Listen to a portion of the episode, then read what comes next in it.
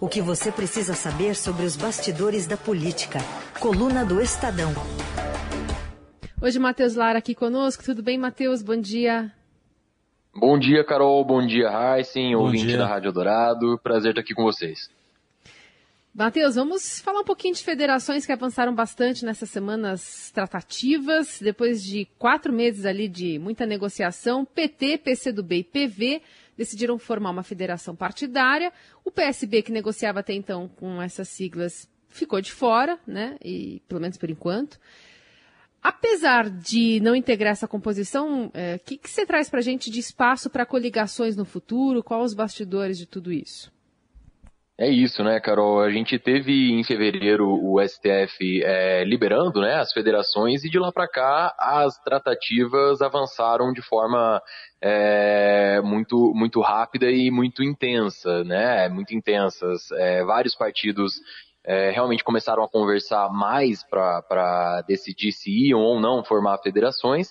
Nessa semana, até a coluna do Estadão noticiou que a gente teria um, um dia D, digamos assim, é, para aquelas conversas é, entre o PT, o PSB, o PV e o PCdoB, que eram, eram ali o, o o principal grupo de esquerda que negociava formar essa federação, e a decisão final foi que PT, PCdoB e PV é, dariam continuidade a esse processo, aprovaram essa federação, e o PSB decidiu ficar de fora. É, existe muita desconfiança desde o início das conversas dentro do, P, do PSB de que justamente pelo PT ter esse perfil de partido é, centralizador, a esquerda sempre teve muito sempre foi muito é, é influenciada pelo PT, os outros partidos orbitavam de certa forma ali, né, com a, a, o Partido dos Trabalhadores, e nisso o PSB tinha muito receio de ser engolido dentro do PT. Lembrando que a federação partidária é um casamento, de certa forma, é, entre essas siglas, né, ele tem a duração ali de quatro anos, isso inclui, portanto, a próxima eleição, o ano de 2024, então cada detalhe é negociado de forma muito, é, muito pensada pelos partidos, né? E o PSB não quer perder é, protagonismo. Então, o próprio presidente do PSB, Carlos Siqueira, foi aconselhado por lideranças é, graúdas, digamos assim, do PSB, a repensar, a agir com cautela, a negociar com cautela, porque o PT sempre se mostrou pouco é, flexível em relação a muitos pontos dentro de qualquer negociação. É um perfil de negociação que é, também demonstra o poder do PT entre as siglas de esquerda, né? Então, agora, até a, a ilustração de hoje na coluna do Estadão mostra, é, no traço aí do, do, do Kleber Salles, o Carlos Siqueira observando de trás de uma árvore, assim, quer dizer, ele vai observar de forma muito atenta as federações aí para os próximos, é, próximos anos. E até para o ouvinte não se, não se perder aí do que, que a gente está falando, o que, que a gente tem de federação aprovada hoje? Além do PT com o PCdoB e o PV, o Cidadania já aprovou também federação com o PSDB, e essas são as duas principais federações é, já montadas, já definidas. Ainda também no campo da esquerda, a rede avançou é, essa semana também nas negociações com o, com, com, a, com o PSOL. E essas conversas, então, elas estão né, em andamento e nos bastidores ali a, a perspectiva é de que esse acerto seja oficializado nos próximos dias.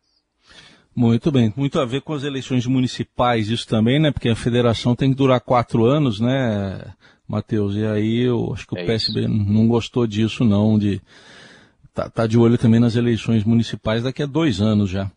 É, Exatamente. Vamos... Até alguns partidos, Heisen, é. é. já definiram que não vão fazer federação, justamente porque esses, essa, negociação não é simples, né? Uhum. Não, é, é, não é algo que, é, em geral, os partidos grandes ali estão tentando ou controlar a federação de certa forma, né? Impor ali as suas é, condições para que as outras siglas aceitem, ou estão tirando, estão uh, se tirando dessas negociações, né? Foi o caso do PSB agora, mas o Republicanos, por exemplo, que tem uma das principais bancadas da, da, no Congresso, é, decidiu que não vai fazer, federação nesse ano, e o MDB também, um, um partido poderoso da política nacional tradicional, é, também decidiu que não vai fazer federação.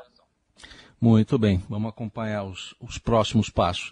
Essa semana também o governo Bolsonaro passou por cima da opinião pública e aprovou na quarta-feira o projeto de lei 191 que vai liberar a mineração em terras indígenas e permite, o projeto em si não foi aprovado, mas é, permite que esse, ele passe a tramitar em regime de urgência no Congresso. O presidente lá da Câmara, o Arthur Lira, até é, costurou as condições para a votação do requerimento do deputado Ricardo Barros, que é o líder do governo.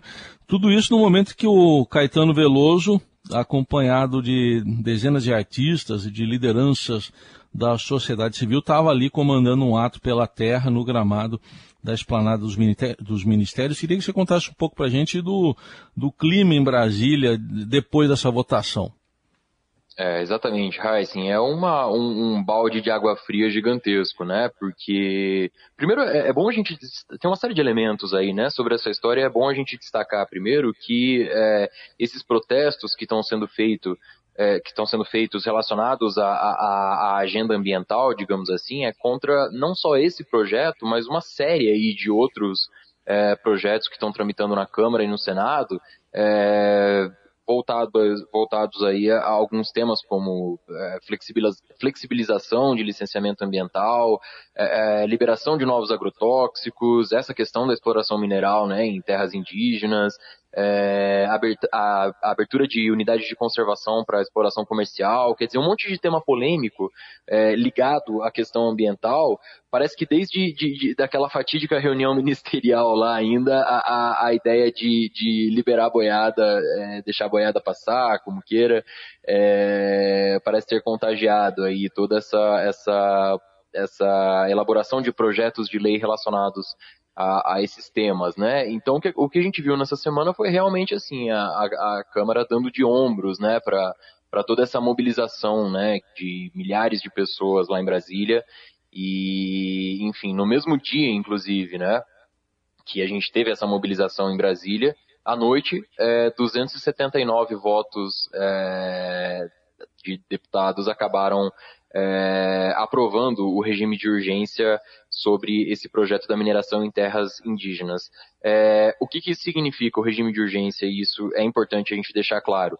Quando um projeto é, é, é né, é, é aprovado o seu regime de urgência, ele não precisa passar por aquelas comissões internas temáticas da Câmara, né? Ele pode ser votado diretamente no plenário isso é uma perda gigantesca justamente para o debate, pro debate é, democrático, porque justamente nessas condições, nessas é, comissões, comissão de meio ambiente, comissão de é, educação, comissão de saúde, enfim, várias comissões temáticas ali, que os agentes é, é, da sociedade civil podem colocar seus pontos, podem deixar muito claro é, muito claras ali suas posições, suas discordâncias, é, e aí os projetos vão ganhando é, novos contornos, né? E quando existe esse, essa urgência aprovada, os projetos não precisam passar por essas comissões, ou seja, existe uma chance grande de que é, a sociedade civil não possa exatamente se manifestar a respeito do que ela pensa sobre esses projetos.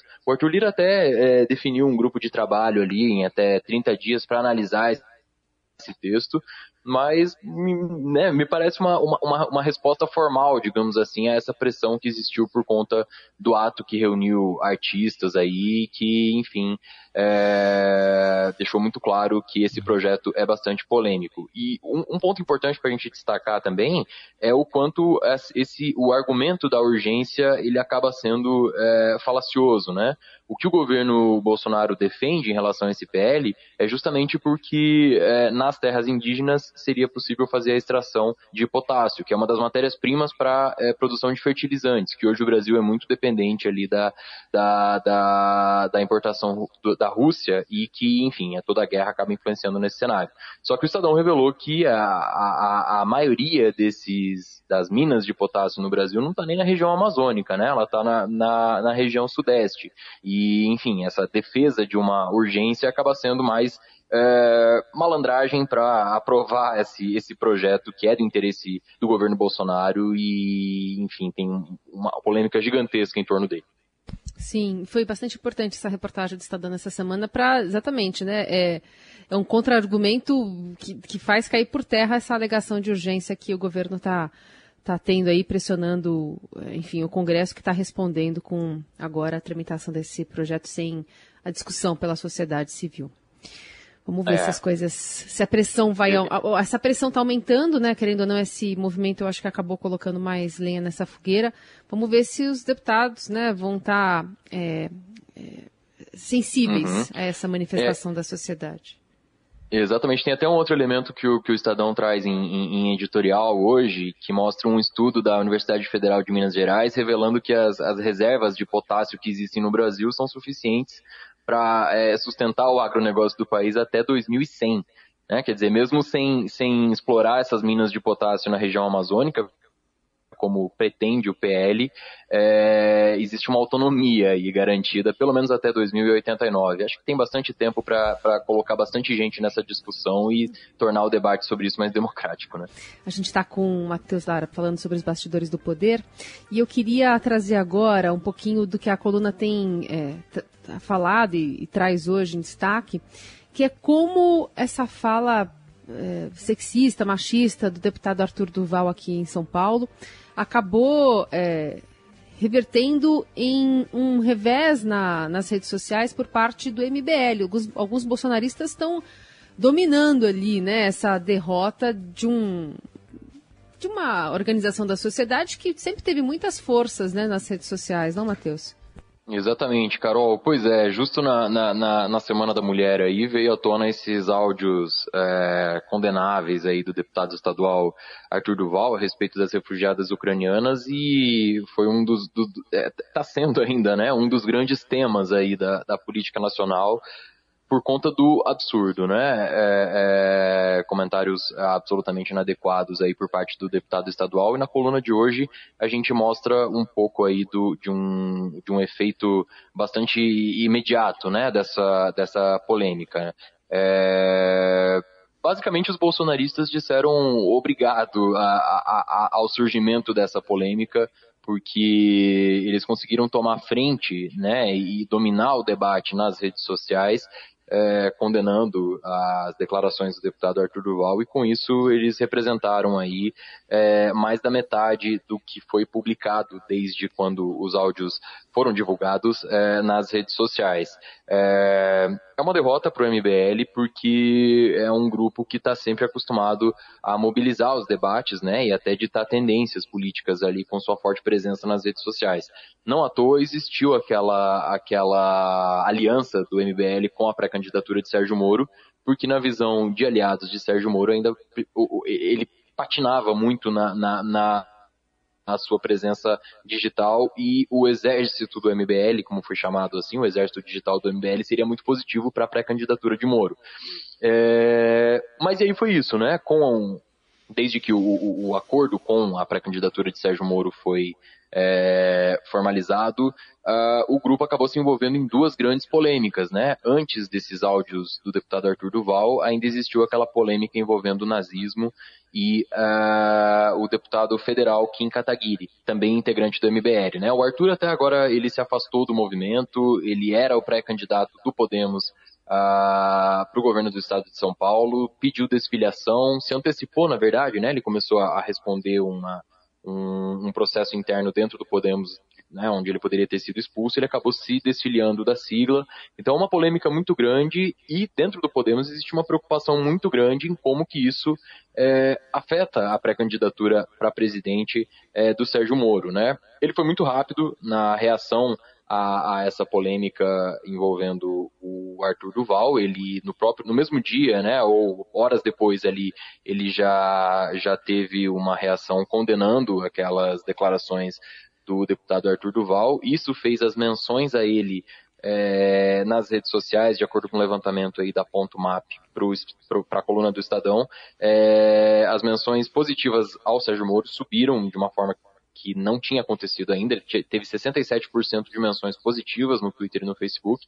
Em geral, ele alcançava 43% de menções positivas. Então, essa resposta ao absurdo, digamos assim, das, das, das declarações do Arthur, é, acabou beneficiando ele e, enfim, é, existiu esse rompimento, né, do, do da, da, campanha do Sérgio Moro com o Arthur Duval. É, agora ele tem, ah, né, não, é, é inevitável perguntar para aliados de Sérgio Moro e para o próprio Sérgio Moro é, sobre a aliança com o MBL, né? E ele tem dito recentemente que é, a, o problema aconteceu pontualmente com o Arthur Duval. Né? O, ele precisa responder por esses áudios, ele destaca que o Podemos agiu com agilidade, né? com, com, com rapidez ali em abrir um processo que acabou é, forçando o Arthur a sair do partido, de certa forma, porque, enfim, ele se antecipou a uma possível expulsão. E, mas ainda não existe uma definição se o MBL vai é, desembarcar dessa pré-candidatura do Moro ou se vai continuar aliado. A questão é que dentro do Podemos, aliados próximos de Sérgio Moro, com quem eu conversei nessa semana, estão muito preocupados com, essa, com esse caminhão de polêmicas que o MBL tem representado. A ideia era que o MBL aumentasse a projeção de Sérgio Moro nas redes sociais e que ele tivesse esse espaço garantido, né? Mas a ideia não era definitivamente que ele tivesse que aparecer a cada dois, três dias se explicando e tirando o corpo de polêmicas que os membros do MBL acabam se envolvendo. Ah, bom. Falando em polêmicas, teve, teve outra aí, né? Que essa semana foi um conteúdo exclusivo da, da coluna do Estadão, que revelou que o ex-ministro da Educação do governo Bolsonaro e pré-candidato ao governo de São Paulo, Abraham Weintraub, teve uma conversa fechada e, mas ele propôs lá pensar em controle de divisas estaduais para combater o, o, que ele chamou de faveliza, favelização em São Paulo. A gente até exibiu essa semana aqui um trechinho, vamos uh, repetir para um balanço seu aí, vamos ouvir o que disse o ex-ministro. O objetivo que eu vejo hoje é tentar transformar São Paulo numa espécie de Texas do Brasil. Se o país for para uma direção errada, a gente pelo menos tem um safe haven, tem um porto seguro. Eu aprendi um pouco como funciona uma favela e eu acho que é um ambiente que precisa acabar. Não dá para ter favela, não dá para mudar uma favela. A construção, a essência da favela permite o surgimento de muita coisa errada. Então a gente precisa transformar tudo em loteamento. Bom, a própria coluna mostrou que eh, fere um, uma cláusula pétrea, né, que não pode mudar da Constituição, né, Matheus? Pois é, uma ideia bastante absurda aí do, do, do ex-ministro da Educação e que causou uma polêmica grande no início dessa semana, né? Depois que a, que a, que a coluna revelou o teor dessa, dessa conversa que ele teve com apoiadores. É, o ex-ministro Weintraub ele está tentando garantir espaço aí entre os conservadores para a disputa do governo do estado, né? É, ele sabe que não tem um, um, caminho fácil pela frente porque o candidato do, do, presidente Jair Bolsonaro é o ministro da infraestrutura Tarcísio de Freitas, né? Então ele está tentando se cacifar entre é, apoiadores do presidente, entre os grupos conservadores, e nas últimas semanas ele começou a usar o Twitter Spaces, uma ferramenta do Twitter, né, em que eles criam grupos fechados ali entre seguidores é, para discutir temas do Brasil. Não vou dizer que ele está apresentando é, propostas, porque não é sempre que isso acontece. Em geral, são algumas discussões sobre temas, né, é, é quentes, temas do noticiário, e em alguns momentos ele aproveita para falar um pouco de como ele pensa o estado de São Paulo, sobre como ele pensa é, o Brasil e, e, acaba sinalizando algumas ideias.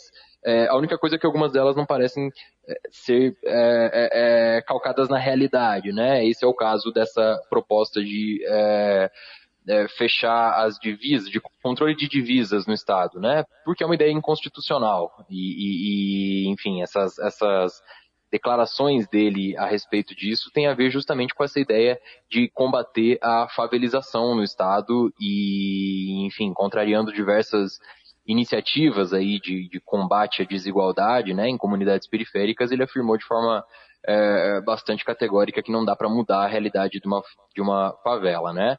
É, só para deixar claro, então, essa sugestão do Weintraub de fechamento de divisas, ela fere o artigo 5 da Constituição, como o Heisen destacou, é, é, uma cláusula pétrea, ou seja, é, nenhum Estado pode estabelecer é, restrições à circulação, à circulação de pessoas no território nacional. Isso é, é, é de forma muito clara, né? Ou seja, não existe base para isso. E se o pré-candidato é, faz uma proposta dessa para os seus apoiadores, ele está tentando se é, é, cacifar para essa disputa com uma proposta que não tem nem possibilidade de se tornar realidade. Né? A gente continua monitorando o que os pré-candidatos falam. Muito bem, então ninguém mais tem ilusão, né? É isso, é isso. Não adianta é, é, é falar é, propostas aí que vão agradar seus apoiadores se elas não podem nem ser colocadas na prática, né? A gente até destacou na coluna, Heisen, uma fala do, do Preto Zezé, que é presidente da Central Única das Favelas, um outro aspecto sobre essa discussão, né? A fala, dela, a fala dele é o seguinte, abro aspas, a favela não vai acabar com o controle de fronteiras ou divisas, né? E sim com o controle de desigualdades. Do contrário, a gente só vai criminalizar a favela sem achar nenhuma solução. A construção, a essência da favela, permite o surgimento de muita coisa errada. Então a gente precisa transformar tudo em loteamento.